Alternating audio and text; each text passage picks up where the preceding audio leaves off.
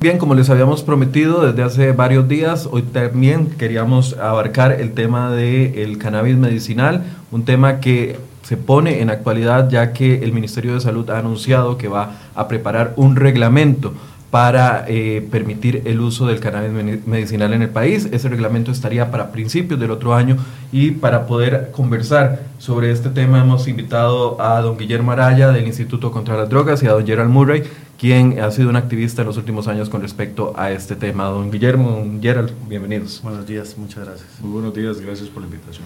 Eh, primero, un primer acercamiento es cómo analizan ustedes eh, este anuncio que hace el Ministerio de Salud de que va a finalmente redactar un reglamento para el tema del cannabis medicinal. Don Guillermo. Sí, muchas gracias por la oportunidad y también por, por poder aportar la información referente a este tema. Eh, hay que enfocarnos un poco en, en, lo que se abrió con la propuesta del, del proyecto de ley en el gobierno anterior presentado por el exdiputado Marvin Atencio en donde se, se, se, vio a través de una ley la posibilidad de visualizar e incorporar dentro de las opciones eh, medicinales eh, el uso de los cannabinoides o de los principios activos del cannabis para la eh, elaboración de medicamentos. nosotros desde el Instituto Costarricense sobre Drogas Siempre hemos sido constantes en los criterios que se nos solicitó desde la Asamblea Legislativa en la interpretación de nuestro marco jurídico, que es la Ley 8204, eh, en donde desde el año 2000, en el artículo 2, la posibilidad que para fines medicinales, eh, la investigación, el adiestramiento de animales, etcétera, existe la eh, esa eh, posibilidad, ¿verdad? Lo que no ha existido es esa instrumentalización del artículo para poder brindar las autorizaciones respectivas. ¿Qué sería este reglamento? El, el, medio por el cual se vaya a hacer en este momento no está definido porque puede ser un decreto, puede ser un reglamento. Lo que nosotros hemos dicho que no es necesario una ley, ¿verdad? que especifique eso, ya que el legislador desde la reforma 8204 en el año 2000 lo previó. O sea, para fines medicinales está ya previsto y es la posición que nosotros hemos incorporado. Lo que sí es que hay una instrumentalización que tiene que realizarse desde el ámbito nacional referente a la aplicación que nosotros tenemos de una convención. La convención del 69, pues lo que indican es que debe de existir tres elementos para que, para que exista esa autorización que son muy afines a la, al artículo 2. Eh, nuestra ley 8204 pues viene a tener el fundamento y el, el principio de esta convención en donde indica que primero debe de existir una agencia o una oficina o una autoridad nacional que sea la que eh, dicte los parámetros. En este caso, pues nosotros tenemos eh, una instancia que es la Junta de Vigilancia de Drogas, que es la que tiene que ver, que es del Ministerio de Salud, que es la que tiene que ver con, este, con estos temas en lo que son las proyecciones de las necesidades de medicamentos que se tienen que ver durante un año en un periodo específico, es la que ejecuta esa parte. Posteriormente, se debe determinar cuál va a ser la posible demanda de, de este tipo de medicamentos para poder determinar eh, la cantidad de territorio, si se va a asignar para lo que es el desarrollo de este medicamento. Eh, específicamente, eh, también es el que determina la política si el cultivo o la producción se va a hacer a cielo abierto, si va a ser en espacio, en espacio controlado. Y lo más importante es entregar o aportar o acreditar las autorizaciones respectivas. Bien, ¿cuál es la posición de uno de los movimientos que se ha esforzado más en poner el tema de discusión? Eh, don Gerald Murray, por favor, ¿cuál es la posición de ustedes? gracias. Eh, don Guillermo, todo lo que usted acaba de decir es totalmente cierto. Nada más que omite datos muy importantes que son los que yo llevo ocho años de tratar de acercarme a todas las instituciones del país para decirles qué es lo que hay que hacer, qué bien lo del reglamento, porque después de cinco años de estarme oponiendo al proyecto de Atencio, que todo se lo entregaba a las farmacéuticas y a personas que estaban invirtiendo en esa campaña informativa que hacía el exdiputado Atencio, eh, pues en buena hora de que la señora ministra Gisela Amado lo quiera hacer. Pero doña Giselle también es parte de ese grupo eh, que hace cuatro años yo me opuse, que está liderado por una farmacéutica en Guanacaste, que lo he venido diciendo y ustedes como ICD deberían de ver por qué esa farmacéutica en Guanacaste está sembrando cannabis y cáñamo, pero bueno, eso ya es algo que le corresponde a ustedes. En el tema de salud, en la reglamentación, hay algo muy importante que debería incluirse. Eh, entre ellas son varias cosas que hice yo en el reglamento del 2015, que se lo pasé a los diputados de la Comisión de Jurídicos a finales de ese año y desde el 2016 estábamos diciendo que, que había que impulsarlo. Eh, me extraña que en esa comisión de la señora ministra no me tomen en cuenta, pero sí está el hijo, que es de una asociación, y otros grupos ahí que son a la farmacéutica. Pero hay artículos en la Convención Única de Estupefacientes que usted menciona, como el 28.2, que dice que la industria del cáñamo y el cannabis medicinal van a estar excluidas de la prohibición.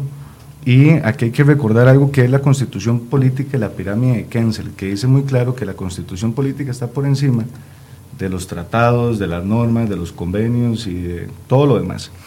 Eh, si nos vamos a una línea del tiempo, la Constitución Política de 1949, en el artículo 46, en el 7 y en el 34 y 37, dicen que se permite la libertad de, industria, de comercio, de agricultura, eh, que ninguna ley va a ser retroactiva, que los convenios internacionales tienen jerarquías a las normas y a las leyes, y eso nos lleva a 1969 con la Convención Única de Estupefacientes, el artículo 28.2 que mencioné, y se crea en el 73 la Ley General de Salud, que en el artículo 127 y en el 158 eh, prohíbe el cultivo del cannabis, eh, más sin embargo, en el artículo 2 de la Ley 8204, hecha en el 2002 o 2000, por ahí anduvo, eh, dice que las personas que siempre van a la cárcel. Se limita diciendo que sí, que cualquier persona, organismo que quiera investigar la planta puede solicitar permisos por eso en Costa Rica ya se han hecho fundaciones, asociaciones, para poder hacer esa parte de investigación. Eh, yo llevo ya años diciéndoles a, las universidades que empiecen a investigar y dentro del proyecto que yo traté de, de mejorar en la Asamblea Legislativa, recomendaba la creación de un laboratorio nacional que fueran encargados de hacer la investigación sobre el, sobre el uso del cannabis. Ah, ¿Hace falta una ley a criterio de ustedes?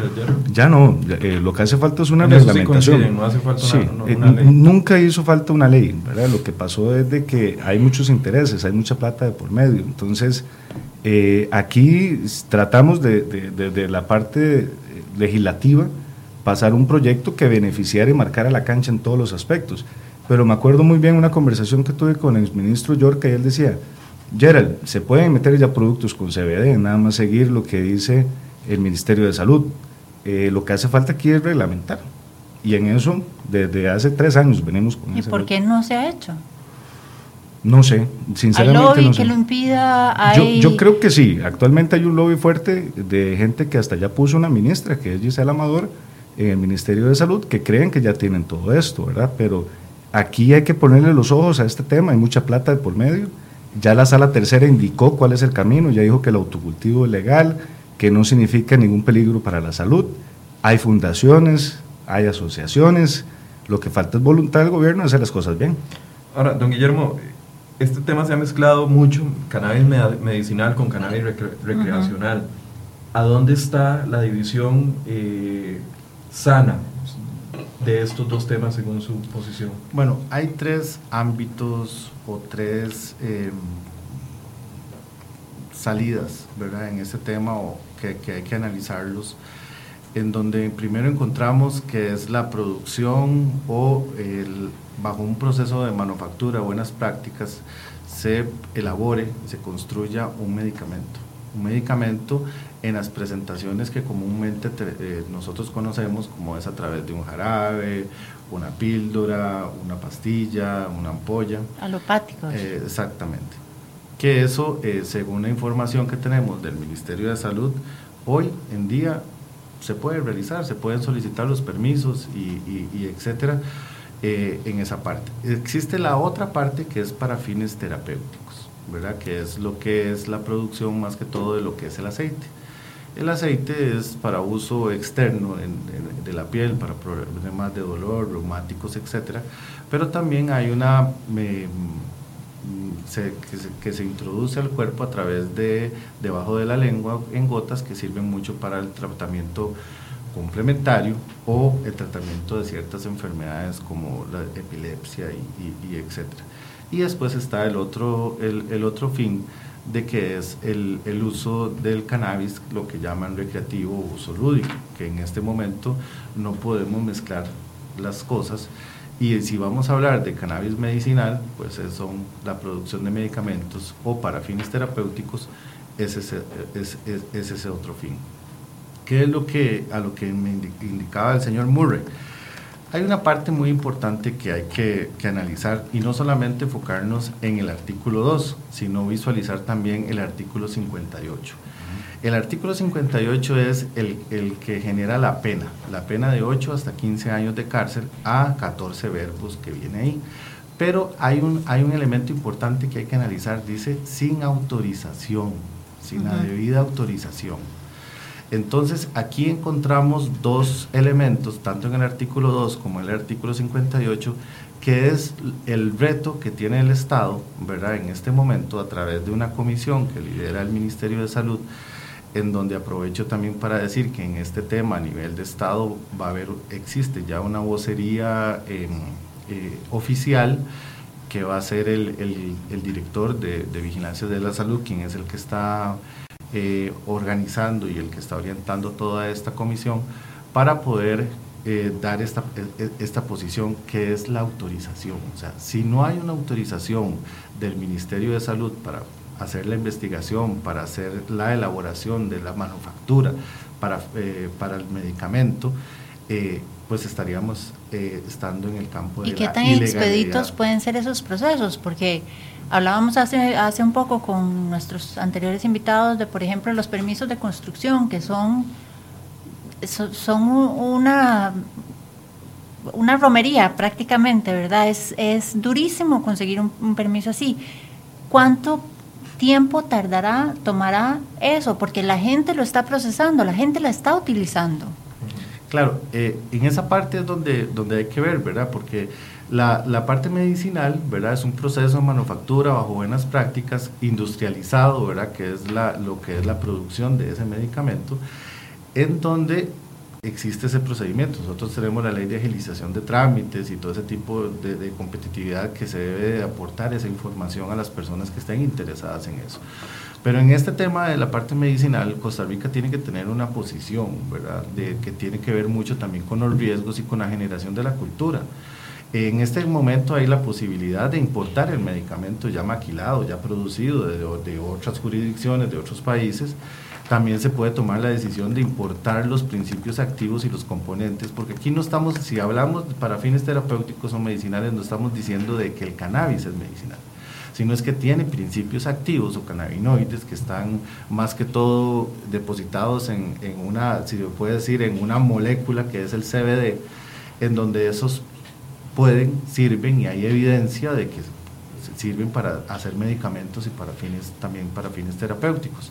Entonces se puede importar y hacer el proceso de manufactura y de maquila aquí en Costa Rica o se puede también hacer toda la cadena de valor o todo el procedimiento que va desde el cultivo, la producción, eh, la distribución y la venta. Eso es una posición.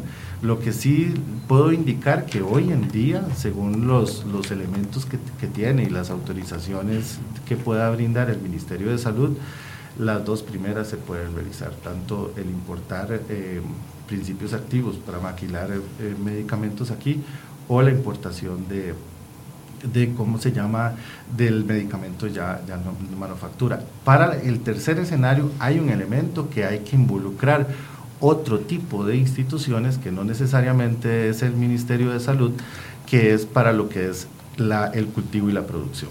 Ahora, por lo general la ley llega mucho después de la práctica, ¿verdad? Y eso es lo que está sucediendo. Eh, recuerdo que hace algunos meses hicimos un reportaje con gente de la asociación de, que representa Murray y efectivamente ya hay gente consumiendo eso, fabricado por ustedes mismos. Sí, eh, a, a eso iba. Es que, eh, don Guillermo, ya, ya, son muchos años yo de estar en esto, ya son muchos años. He redactado dos proyectos de ley, he presentado siete recursos de amparo, dos acciones de inconstitucionalidad.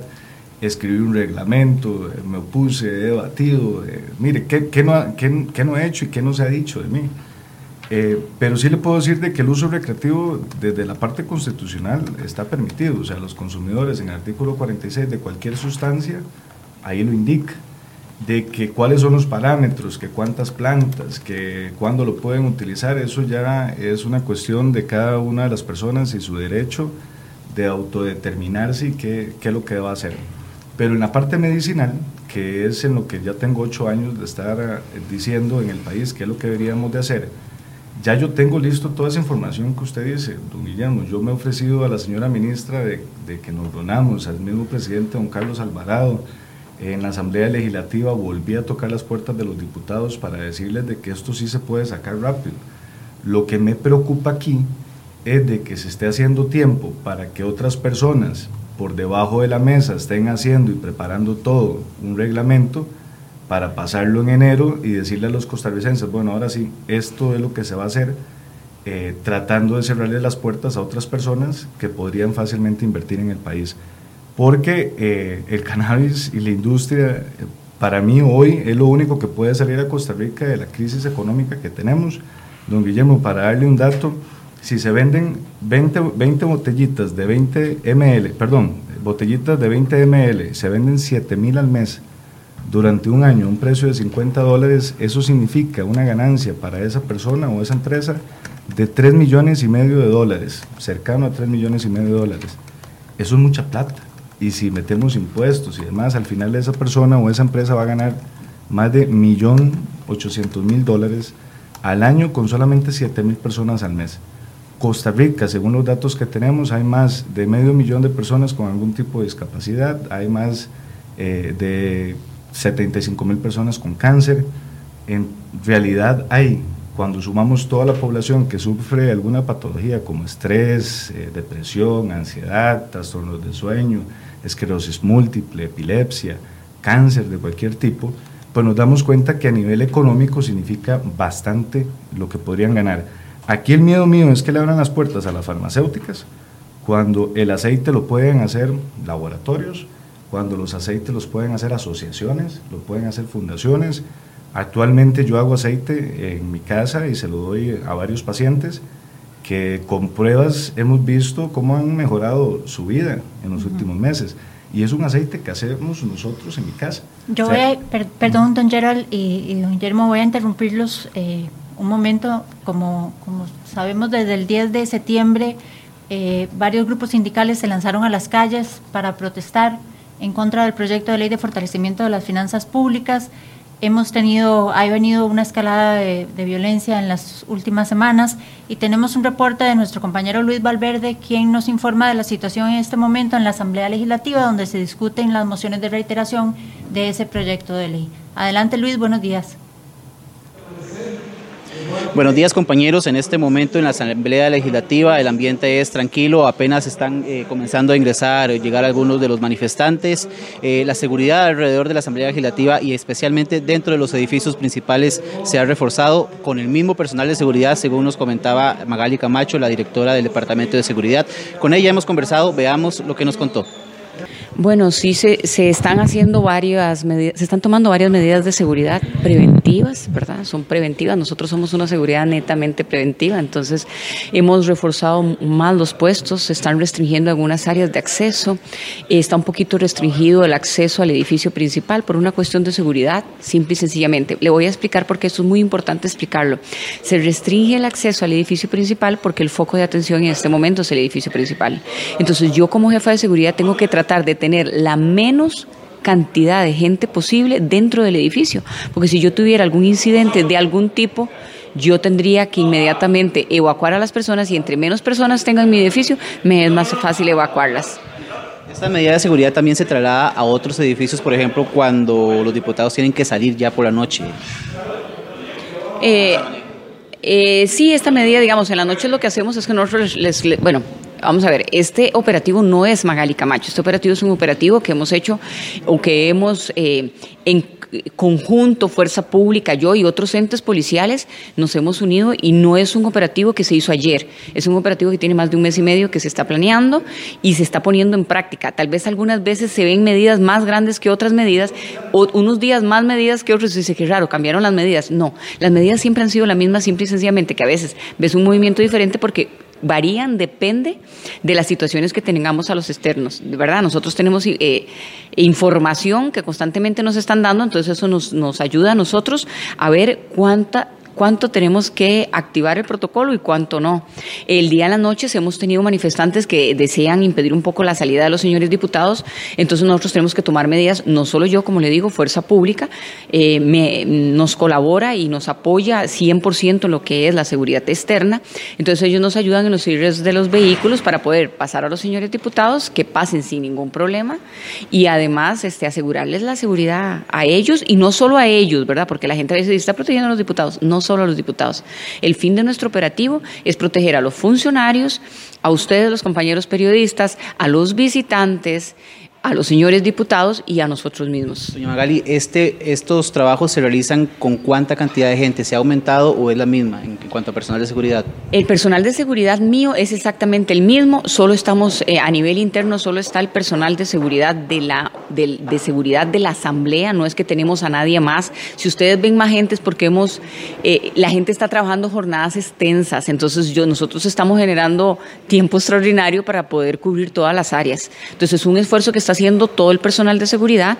Entonces usted ve mucha gente, porque la gente dice es que veo más gente ahora que antes. No es que tenemos gente nueva ni mucho menos, es la misma gente, solo que se hizo un rol especial de tal forma que la mayoría de la gente me está trabajando en la jornada diurna.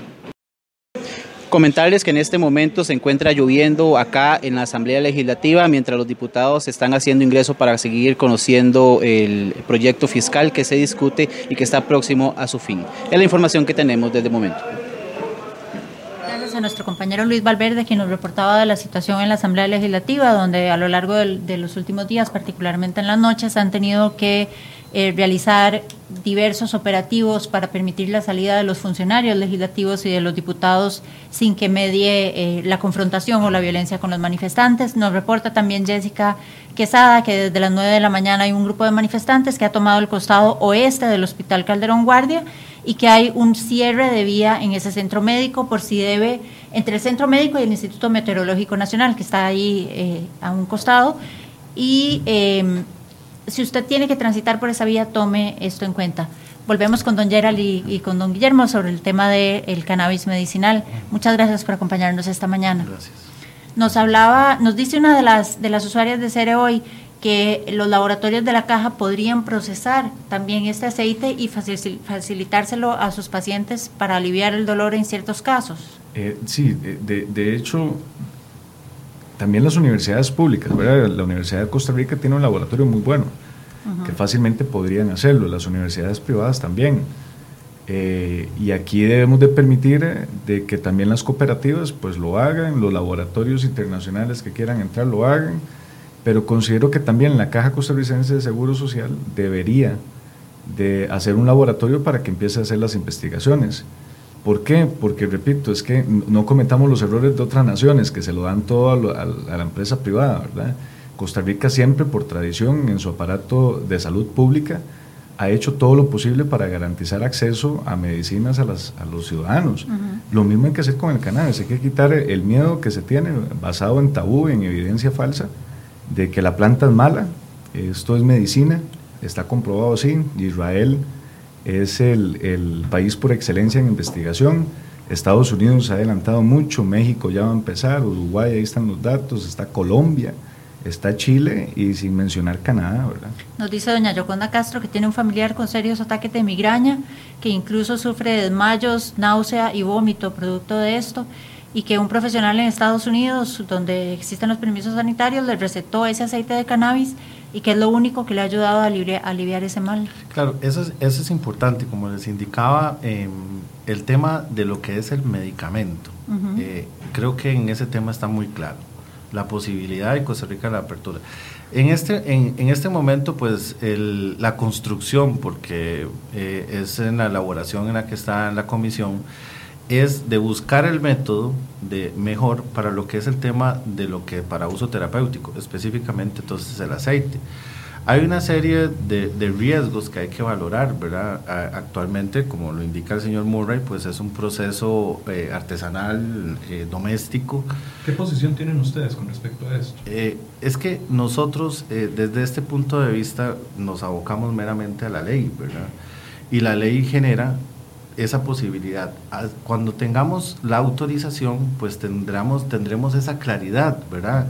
En este momento nosotros lo que señalamos es ese, ese elemento que hace, eh, que haría que esto se empezara a caminar, que es la autorización y en este momento es algo que queda meramente para lo que son fines médicos, medicinales, el Ministerio de Salud, específicamente es una competencia de la Junta de Vigilancia de Drogas, para fines industriales, lo que es la producción del cáñamo y todo eso, pues debería de involucrarse el Ministerio de Agricultura y Ganadería. Todavía para el elemento de lo que es la producción y cultivo, es una regulación que también debe de participar algunas instancias del Ministerio de Agricultura y Ganadería, ¿verdad? Para poder determinar el tema es, como usted lo indicaba al principio, porque hasta ahora es un tema complejo, es un tema que también desde el punto de vista el, la planta, la, la, criminalización de la planta, pues afecta. Yo quisiera aprovechar para poner un ejemplo. Eh, 20 años llevamos de una campaña de lo que es la información de los riesgos de lo que es el tabaco, por ejemplo. Entonces ha hecho que el consumo del tabaco sea venga en picada hay una regla científica que, se aplica aquí y es totalmente válida y comparativa, que es a mayor percepción del riesgo va a disminuir el consumo. Eh, con el cannabis han, ha hecho falta información, ha hecho falta todo eso para poder, para poder valorar la parte del riesgo, ¿verdad? Y, eso, y ese vacío de la, de la no percepción del riesgo, pues evidentemente ha hecho un incremento en lo que es el, consumo. Si en este momento se, eh, la evidencia científica determinara que un principio activo del tabaco sirve para producir un medicamento, eh, hay, ya hay una, una concepción, ya hay una cultura. Sería un procedimiento tal vez un poco más ágil o más, eh, menos riguroso o socialmente aceptado pero en este momento, por todos los estigmas, por la valoración, por la, percepción baja del riesgo, por la poca información que existe, pues estamos en un proceso que tiene que ser, y ahí sí no comparto la posición que decía don, don, don Gerald, porque nosotros estamos haciendo y, y, estamos haciendo un proceso transparente, está liderado por el Ministerio de Salud, en donde se ha incorporado eh, en donde queremos que el procedimiento sea, eh, se exponga a la, luz pública lo antes posible, en donde efectivamente no se va a, a, a, tirarnos hacia la empresa privada, sino específicamente esto es un enfoque de salud pública y en Costa Rica la salud no puede privatizarse. Es, es, ese tipo de cosas. Yo tengo una, una duda y, y, perdonan mi ignorancia en esto. Yo sufro de migrañas yo me, pongo el aceitito. El día que tengo la migraña, me alivio. ¿Eso me genera a mí una dependencia?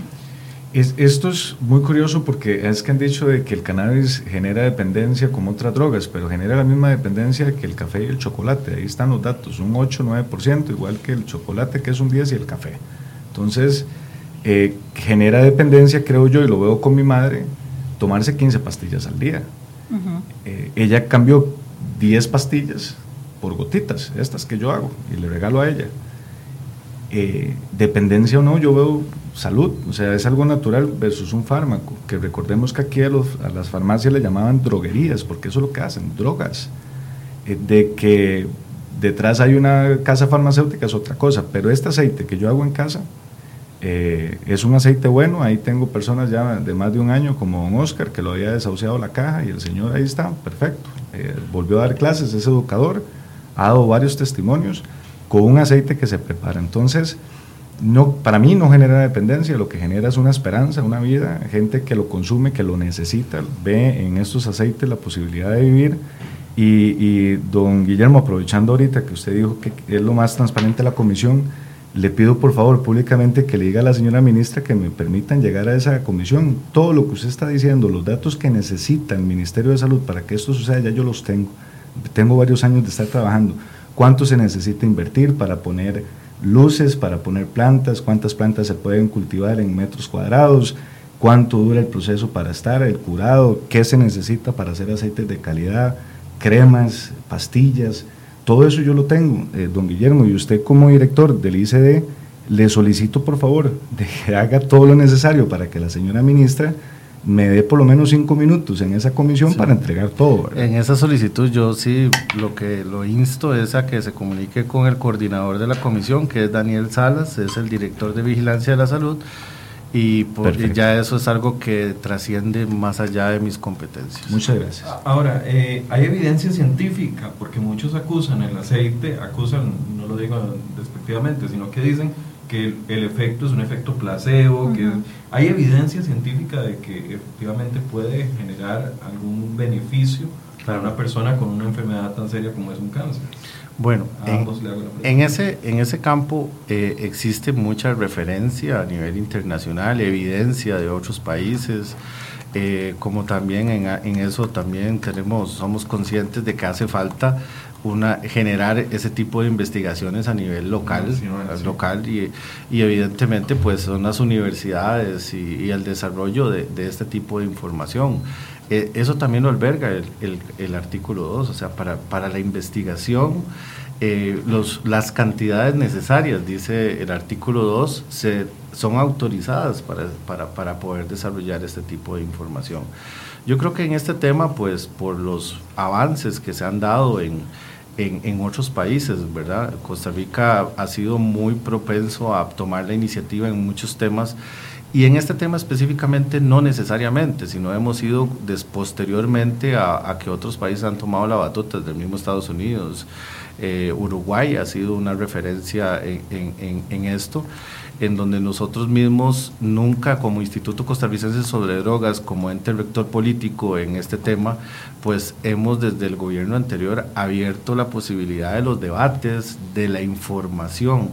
Aquí también, y, hago un paréntesis, disculpen, de, alejarme un poco del tema medicinal y el decir del enfoque de las políticas que ha tenido Costa Rica hasta la fecha, eh, hasta el, año 2015 les, les puedo indicar que ha sido un enfoque meramente basado en la sustancia.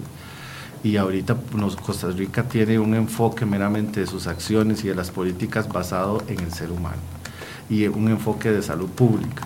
Eh, eso nos da el abanico de opciones para poder generar otro tipo de información que no ha sido la que se maneja hasta ahorita, otro tipo de resultados. Eh, eh, dentro de la comisión se ven otro, otros, otros ámbitos de discusión que nos genera que no necesariamente tratamos de, quitarle la criminalización de, sobre la sustancia y valorar veramente sobre sus componentes y los beneficios que le podría traer al, ser humano. Y también hay un elemento que tiene que tener en enfoque el desarrollo de esto, que son los fines compasivos, si se puede decir, que es lo que nos puede dar una visión. Creo que nosotros hemos hecho un trabajo importante en lo que es la información, en abrir el debate, en, abrir ese espacio a, personas que, que, han tenido el tema, como la, organización que, que, representa, escucharlos, pero también es la oportunidad de ver que el Estado está transformándose, se está abriendo también a este tema de discusión, porque este tema hace seis años no se podía tocar en una mesa, ni mucho menos con un micrófono. Díganlo, y hoy tenemos la libertad y la información. Creo que vamos por el el camino correcto, tal vez no a la velocidad que algunas personas o algunos gremios quisieran, pero vamos por el camino correcto y creo que es una oportunidad de llamar a que nos den la oportunidad de generar una política y acciones que sean democráticas y no específicas y que sean transparentes. Yo creo que eh, es parte importante y es el objetivo de, la apertura del debate. El Instituto Costarricense sobre Drogas estamos en los dos ámbitos, estamos en el ámbito de prevención, tratamiento, pero también estamos en el ámbito de represión. Entonces es un balance que se tienen que hacer sobre las políticas, porque si bien es cierto, el consumo en Costa Rica no es penado, pero todos los demás 14 verbos, sí, la producción, el cultivo, el transporte, etcétera, todos tienen si no existe una autorización. Entonces es cambiar mucho la visión, la institucionalidad y, y, encontrar esos beneficios, pero con el enfoque de salud pública es la llave y es la puerta para poder abrir esos espacios y poder informar a la ciudadanía, que ese es el objetivo. Don, Guillermo, nada más para, para eh, sumar a, a, lo que usted acaba de decir, eh, sí permite el cultivo, siempre y cuando sea autocultivo, que no haya venta ni haya tráfico. Eso ya lo dijo la sentencia de la Sala Tercera mm. con el licenciado Mario Cerdas. No, no, perdón. Eh, la Sala Tercera hizo una sentencia sobre forma, no sobre fondo. El artículo 58 es muy claro y, y no ha variado, ¿verdad? En donde dice que se impondrá pena de prisión de 8 a 15 años a quien sin autorización legal, es lo que estoy hablando, distribuye su comercio, suministre, pero específicamente dice cultive, produzca, transporte. Eh, aquí en esa sentencia pues fue una cuestión meramente de forma, una cuestión también eh, de, de una mala redacción o de la, de la parte de la acusación, pero en ningún momento la sala tercera avaló que el cultivo era legal. sí, de hecho sí, perdón que lo, que lo contradiga en esto, pero yo conozco al licenciado Mario Cerdas y yo leí la sentencia y he seguido el caso muy de cerca desde hace cinco años. Eh, lo que pasó fue así, lo absuelve los tribunales, la fiscalía apela y esa apelación ellos dicen de que él está cultivando para narcotráfico, de que es un peligro para la salud pública y que por la cantidad de plantas que tiene es, está dedicado a esa actividad. Entonces la sala tercera dice, uno, de que no hay peligro para la salud pública, dos, que no se puede comprobar que esté para la venta, que es lo que prohíbe la ley, la ley de narcotráfico, 8204, artículo 58, y dice que no se puede demostrar que sea ese peligro para la salud pública y que además no hay límite en el número de plantas que puede sembrar un ciudadano. Y le digo esto porque yo metí una acción de inconstitucionalidad que me la respondió la sala cuarta hace unas cuantas semanas atrás. No hemos hecho público el documento, pero después de aquí lo vamos a publicar, donde los señores magistrados, firmado por el señor presidente de la Corte, don Fernando Cruz, dice que no se puede declarar inconstitucionalidad eh, los artículos que yo digo ahí porque ya existe una ley y una sentencia que garantiza el cultivo de cannabis siempre y cuando no sea para la distribución en narcotráfico. Entonces, aquí es donde viene la reglamentación, que es lo que deberíamos de estar haciendo ahorita, que otra vez pido, por favor, que me inviten a esa comisión para llevar todos los documentos y que sea un poquito más rápido todo. Pero aquí em, queda claro algo, lo que usted acaba de decir, cosas muy importantes, que es la importación.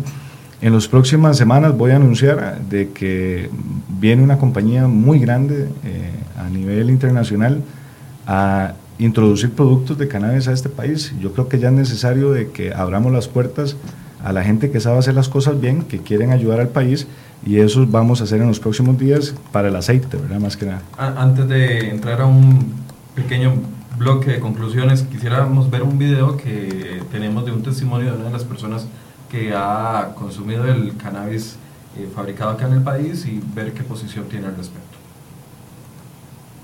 Chávez Vargas, este, soy un paciente con cáncer. El mismo, en el 2015 me diagnosticaron cáncer de colon. Y como le digo, yo no soy tolerante a ningún medicamento, entonces todo lo que es natural, sí, probé. Y he sentido un, gran Mónica Valverde Aguilar, eh, tengo 33 años y he sido diagnosticada con lupus eritematoso sistémico y síndrome antifosfolípido. Yo tengo exactamente un mes de estarlo consumiendo y en un mes yo he encontrado, encontrado respuestas, cambios que he buscado durante más de 15 años en mi vida. Rebeca Arias, tengo un diagnóstico de migrañas Padezco de migrañas desde hace cuatro años y aparte de ese diagnóstico tengo una hernia en la L5, donde ya la vértebra no existe. Yo te doy fe que desde el primer día que yo lo tomé, en mi vida fue un cambio. Vladimir Chávez Vargas. Bien, esos son parte de los testimonios que le hemos llevado en crhoy.com en eh, reportajes anteriores. A modo de conclusión, no quiero dejar por, por, fuera la preocupación que han expresado algunas personas acá en las redes sociales con respecto a que eh, ya el país tiene un problema importante de consumo de drogas que está fuera de control. Hay gente preocupada por este, por este aspecto y que si se llega a regular o no el tema podría generar algún, alguna apertura más a la situación. Quisiera que a modo de conclusión cada uno me diera su posición con y nos dice, eso. Perdón, y aquí creo que es importante eh, mencionar esto que nos dice doña Carolina Soleil Gutiérrez, que no solo hay que regular el, el uso de las drogas, sino también planear el manejo para ir ajustando los tratamientos para, para las necesidades de cada paciente. Adelante, por favor. Bueno, eh, sobre, eh, para fin de, de conclusión, para insisto, los temas o los ámbitos hay que manejarlos desde separados, ¿verdad? Para poder generar una información y el que el ciudadano pueda generar ese criterio, ¿verdad? Estamos hablando de medicamentos, estamos hablando de, de una, de, una transformación de un producto que se puede casi que asociar a, a, lo que es medicina natural, que es la parte para uso terapéutico. Y lo otro es para fines eh, recreativos o el uso lúdico, que eso evidentemente está muy asociado a los temas eh, meramente, como ustedes indican, de, de los índices de consumo de drogas y etcétera. Eh, Costa Rica tiene abierto lo que es el marco legal, existe esa posibilidad en lo que es para fines medicinales, para lo que es la investigación, adiestramiento de animales, etcétera. El análisis que se hace eh, para, eh, en el artículo 58 encontramos esa parte, lo que es autorización, y ese es un elemento en donde el Estado en este momento está trabajando. Eh, para ya lo que es fines recreativos, eso es una oportunidad para generar un debate mucho más amplio en donde la valoración de los riesgos son mucho más, son diferentes a, las valoraciones que hay que hacer para los fines meramente lo que son la parte medicinal. Y yo sí sugeriría que poder separar estos temas para poder tener una construcción de criterio en la sociedad, porque en este momento no se puede indicar que el Estado está haciendo, eh, se está debilitando o de que estamos alcahueteando lo que es la parte de lo que es el consumo lúdico recreativo, sino más bien lo que estamos es fortaleciendo el tema del abanico de opciones medicinales que afortunadamente Costa Rica tiene un medicamento para todas las enfermedades, pero es la, la sustancia, perdón, los medicamentos que vengan derivados de los componentes, de los principios activos del cannabis, vendrían a complementar, ayudar o a, totalmente aliviar ciertos padecimientos. Entonces, sí es importante que desde el Estado estamos construyendo, estamos eh, edificando todo este tipo del, del vacío, ¿verdad? Técnico, eh, instrumental que hay para poder eh, dar esta opción segura, que tiene que ser segura, y una valoración costo-beneficio y una valoración también del riesgo, sino exponer a la ciudadanía a mayores riesgos de los que actualmente existen. Don, eh, don Guillermo, de verdad muchísimas gracias, un gusto haber conversado con usted. Eh, lo que me habían dicho veo que era mentira, es una persona que está abierta al diálogo y al debate y espero que también a que se le pueda compartir información valiosa. Eh, sí le quiero decir a los costarricenses de que mm, ya no hay marcha atrás, esto es medicinal. Eh, creo de que ya la parte de activismo, de que la gente supiera de que existían dos cosas, lo recreativo, lo medicinal, que se podían hacer proyectos de ley, acciones de inconstitucionalidad, quedó en el pasado. Creo que el país tiene que dar ese paso adelante en la industrialización, en la parte regular, la misma, porque hay muchos recursos que se pueden utilizar ahí eso fue lo que sacó de la crisis económica Portugal, ha hecho de que Estados Unidos genere billones de dólares al año, que Canadá ya tomara la decisión, que México optara por dar este paso adelante porque saben que va a generarle billones de dólares a la economía. Con esto podemos reactivar el agro, con esto podemos reactivar la economía, con esto podemos garantizar eh, acceso a medicina a muchas personas. Durante todos estos años, don Guillermo, yo he visto tanta gente morir por tratar de conseguir medicina que me cansé. Ya yo no quiero que la gente se muera en este país. Y si eso significa haber luchado para que hoy todos los costarricenses puedan sembrar una mata en su casa y que puedan hacer aceites, y si eso significa traer las personas adecuadas al país para que inviertan, para que desarrollen esta industria, pues lo voy a hacer. Lo seguiré haciendo, aunque digan que soy estafador, aunque digan que estoy un ladrón, que me interesa la plata. Eso es punto y aparte. Es salud, esto es desarrollo del país y en las condiciones en las que vivimos actualmente necesitamos dar este paso adelante.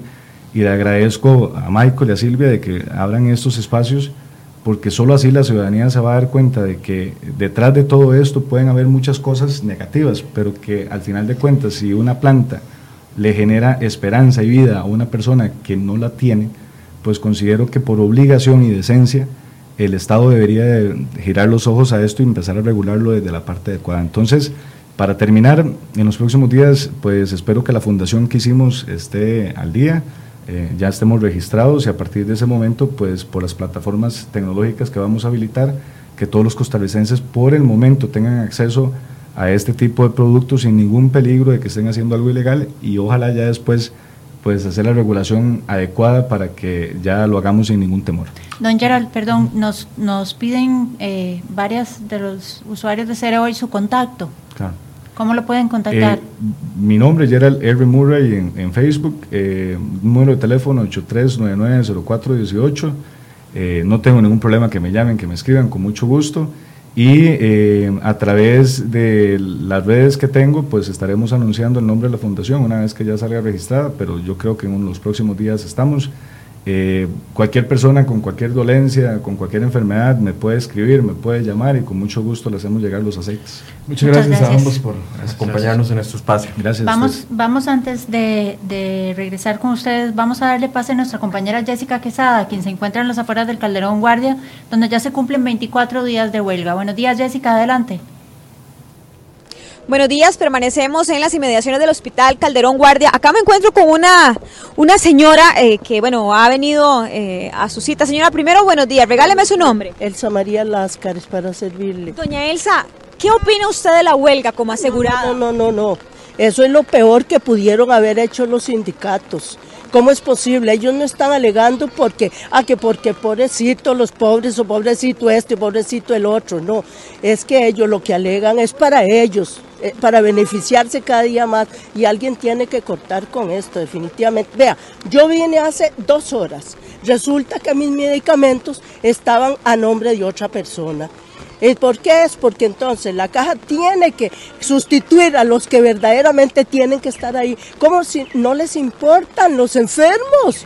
Entonces dígame, ¿qué hacen los sindicalistas? ¿Están haciendo bien? No, están haciendo mal.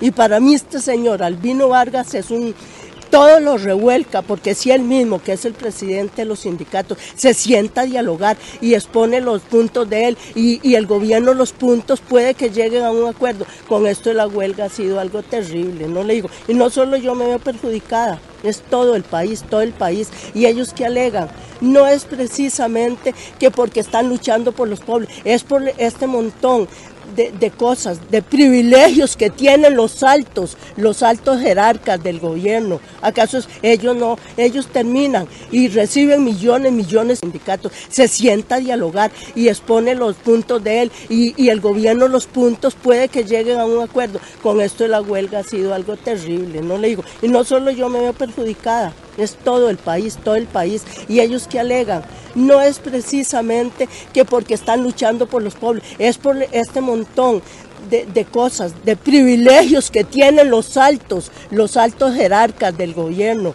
¿Acaso ellos no? Ellos terminan y reciben millones, millones en pensiones. Si yo les contara mi pensión, no llega ni a 100 colones y, y ni a 100 mil. Y vivo tranquila y feliz con eso. Y así somos los pobres. Pero ellos eso es lo que alegan que, no pueden quitarle los privilegios que tiene, que nadie los tiene. ¿Acaso la empresa privada se une a una huelga? ¿Acaso las empleadas domésticas, las personas de un supermercado? ¿Por qué? Porque están contentos con lo que Dios y con lo que tienen sus trabajos, pero estos montón de desgraciados lo que saben qué es eso, luchan porque cada día roben más y que cada día las pensiones sean así y eso es lo que tiene al país en esta pobreza no es, eh, entonces los sindicatos, para mí eso debía ser, un sindicato es para apoyar no solo, sino al pueblo entero, en general al pueblo, pero dígame, lo hacen, no lo hacen, ellos luchan por ello, y vea todo, que vea yo, si no se fija la ampliada que hay,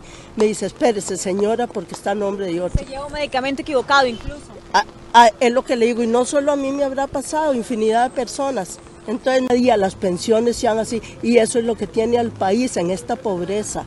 No es, eh, entonces los sindicatos, para mí eso debía ser, un sindicato es para apoyar no solo, sino al pueblo entero, en general al pueblo. Pero dígame, ¿lo hacen? No lo hacen. Ellos luchan por ello. Y vea todo, que vea yo, si no se fija la ampliada que hay, me dice, espérese señora, porque está a nombre de otro. Se lleva un medicamento equivocado incluso. Es lo que le digo, y no solo a mí me habrá pasado, infinidad de personas. Entonces no es culpa de los que están ahora porque son nuevos, más bien gracias a Dios que están medio atendiendo. Y, y vea, vea el problema, el caso de adultos mayores está cerrado. Hay que hacer la gran fila. Ahí hay un pobre señor con Alzheimer, así, está la par mía. Un señor le dijo, quédese sentadito, yo le cuido hasta que usted llegue, el pobre señor. Y en personas mucho más mayores que yo, porque yo tengo mis piernas buenas. Ahí todo el mundo sentadito, unos a otros cuidando, porque no les dio la gana ni siquiera abrir donde es el adulto mayor. Por eso no hay respeto por el ser humano. Dígame usted, ¿hay respeto? No lo hay. Entonces los sindicatos lo que están haciendo es daño, daño y más daño al país. Muchísimas gracias. que Dios la acompañe. Bueno, ustedes escuchan el testimonio de una asegurada que ha esperado por más de dos horas eh, poder retirar medicamentos y ella narra un poco lo que sucede y es parte del sentir de varios costarricenses luego de estar casi 24 días en manifestación. Señora, buenos días, cuénteme cómo le fue a usted en, en la atención en esta mañana. Una caída y sufrí un trauma tremendo, que me quebré el platillo tibial. Ahí estoy esperando que me operen todavía. Tengo ocho meses de haberme caído y no, lo operan a uno. ¿Y esta situación de la huelga, señora, cómo la califica usted con toda esa situación que, que nos cuenta y que efectivamente anda el piecito vendado? Vea, para mí, y me va a disculpar, para mí esta huelga es un reguero de vagos. Porque nosotros, los asegurados, no tenemos por qué sufrir estos, estos atrasos. No tenemos. Realmente ellos deben de ver qué hacen, incorporarse ya a sus labores, ya es demasiada la vagancia que han tenido. Yo no sé, no sé en qué ir a parar eso, pero ahí va uno y el montón de gente en huelga todavía. Lo que deberían de hacer es no pagarle a ninguno para que sepan lo bueno, ¿verdad? Porque es una irresponsabilidad del Seguro Social lo agradezco mucho y esperamos de verdad que se mejore, señora. Bueno, gracias. Hasta luego. Bueno, ven, son parte de, de, las declaraciones de pacientes que se acercan a contarnos sus historias, decenas, cientos de historias de pacientes que prácticamente han sido víctimas, como ellos lo describen, de esta manifestación que llega al día número 25. Más adelante tendremos más detalles.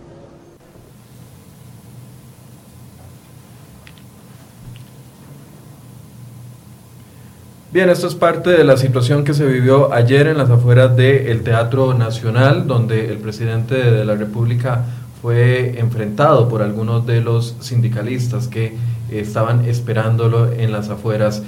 Vamos a dar una actualización de lo que va a suceder en las próximas horas, de lo que ha venido sucediendo. El ministro de eh, Seguridad, don Michael Soto, ha sido enfático de que no van a permitir más actos de este tipo, mientras que en la Asamblea Legislativa avanza el proyecto de fortalecimiento de las finanzas públicas y tenemos noticia de última hora, Silvia.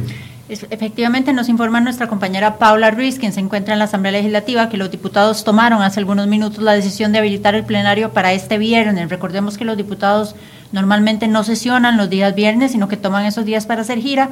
Sin embargo, acordaron trabajar en el plenario este día de viernes, entonces podríamos tener la discusión del proyecto de ley de fortalecimiento de las finanzas públicas mañana mismo. El primer debate, que sería un paso muy, muy histórico, porque en una semana se habrían visto todas las mociones, más de 300 mociones que se habían presentado por parte de algunos diputados, y tendríamos en primer debate el proyecto aprobado, que según las cuentas de los, del gobierno y de algunos partidos políticos cuenta con más de los 29 votos necesarios para aprobar en primer Efectivamente. Debate este Hace poco más de una hora nos decía nuestra compañera Paula Ruiz que faltaban cerca de 140 mociones de reiteración por votar, así que quiere decir que esas tendrán que quedar terminadas hoy de, de aprobar o improbar y que mañana se debatiría en primera instancia el proyecto de ley.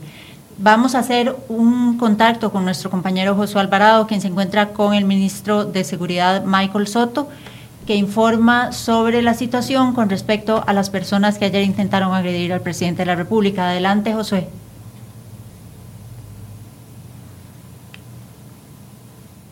Buenos días compañeros, me encuentro en vivo desde las afueras del Teatro Nacional en la Plaza de la Cultura, el escenario donde ayer eh, algunos funcionarios públicos que participaban de la huelga convocada por los sindicatos agredieron al presidente Carlos Alvarado. Justamente esta mañana conversamos con el ministro de Seguridad, don Michael Soto, quien nos confirmó que dos funcionarios ya fueron identificados, dos funcionarios públicos, uno del Instituto Costarricense de Electricidad y otro de la Imprenta Nacional, fueron identificados como responsables de agredir al presidente, uno de empujarlo y el otro de lanzarle un objeto contundente. Vamos a ver las declaraciones del ministro en el siguiente video. Como ustedes pudieron haber visto en los videos, y le voy a hablar de las dos personas que hemos identificado. Hemos identificado un sujeto de apellido Sanabria, eh, funcionario del ICE desde el año 85, que es el que empuja al señor presidente y otro sujeto de la imprenta nacional de apellido Fernández que tira algo que pareciera ser un objeto contundente. No sé si es un huevo, una piedra o qué, pero tira algo. Estas dos personas este, se van a denunciar a la fiscalía eh, y además se va a continuar eh, identificando a las demás personas que están allí este, para que la Fiscalía valore si hay comisión de delito. Y por otro lado, desde el punto de vista disciplinario, se va a proceder a, abrir las investigaciones respectivas para ver qué amerita en este caso, si es el despido, una suspensión o qué, pero eh, en ambas respetando el debido proceso. Nosotros todos los días, tengo que comentarle, hacemos un monitoreo muy detallado de cuántas manifestaciones hay en el país y contamos una a una las personas ha venido a la baja desde que se empezaron las declaratorias de ilegalidad y ayer teníamos cerca de 3.000 personas en todo el país, poco más. Este, lo que sí notamos es por algunos audios que corren en, los diversos chats que hay, que se estaba asusando a las personas para que cometieran delitos. ¿Cuál delito? Bloqueo de carreteras. Y ante estas situaciones indudablemente tenemos que actuar. Entonces sí, este, ayer hubo un aumento de la violencia que a nosotros no nos gusta, no nos agrada intervenir, pero que corresponde a derecho a hacerlo. Yo esperaría que no, yo hago un llamado y aprovecho el micrófono suyo para decirle a las personas que esa no es la forma de solucionar los problemas, ya lo he dicho, a nosotros no nos gusta la violencia, esa no es la idiosincrasia costarricense, pero que sí vamos a hacer respetar la ley.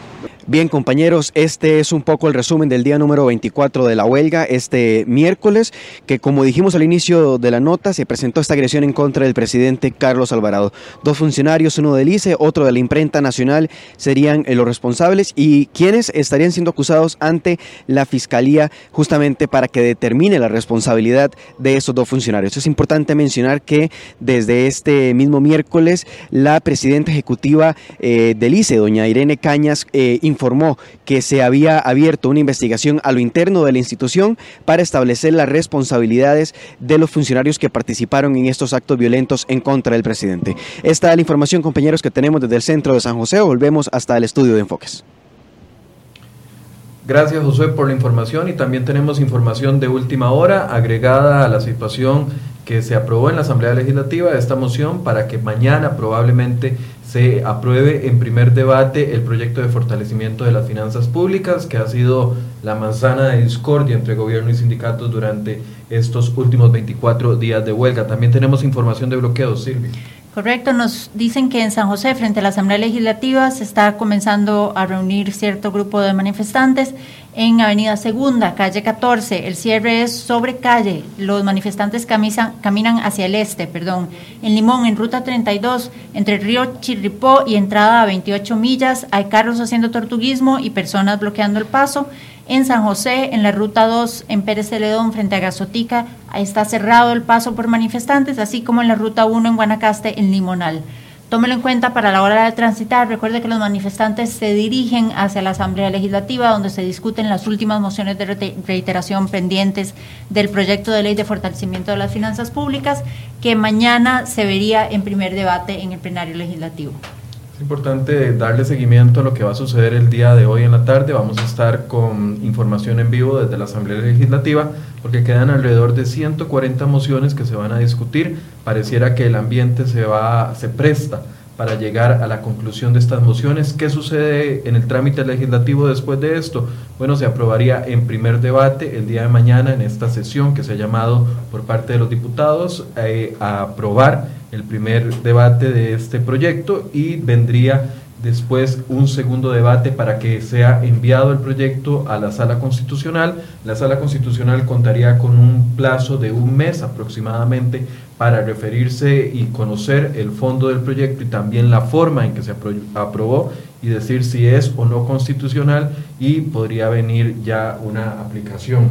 Nos decía hoy Pablo Barahona, abogado, especialista, analista político, que es importante que el gobierno tome en cuenta la situación de los últimos días, que la escalada de violencia ha sido innecesaria, que es importante negociar y él considera que hubo fallos desde un inicio en una huelga avisada que pudo haberse evitado si se hubieran sentado en la mesa de negociación figuras fuertes de peso que hubieran podido tener la capacidad de negociar. A mí me preocupa, Silvia, algo que dijo Pablo, y es que el analista indica de que el tema de la ilegalidad o legalidad de la huelga ya no es tan relevante a estas alturas, que la aprobación del proyecto podría encrudecer la situación de violencia que se ha vivido y podría enojar aún más a los manifestantes que están en contra de este proyecto y es una situación que los ciudadanos tenemos que considerar porque podría afectarnos. Esperemos que eso no suceda, esperemos que las aguas vuelvan al cauce normal, que la situación se, se contenga, la violencia, que la situación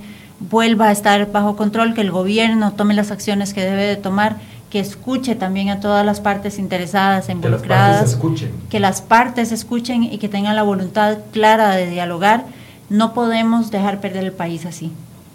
Bien, esto es eh, lo que les ofrecemos por el día de hoy. Mañana a partir de las 8 de la mañana también estaremos ofreciéndoles un nuevo eh, programa de enfoques. Tendremos acá al analista Vladimir de la Cruz para poder analizar un poco la situación que se ha vivido en los últimos días, las salidas que tienen tanto los sindicatos por un lado como el gobierno por otro lado para encontrar este acuerdo que nos lleve a todos a la tranquilidad, a la tranquilidad y también a la normalidad del país que ha sufrido mucho durante estos últimos días. Muchas gracias por su compañía y muy buenos días. Muchas gracias, buenos días.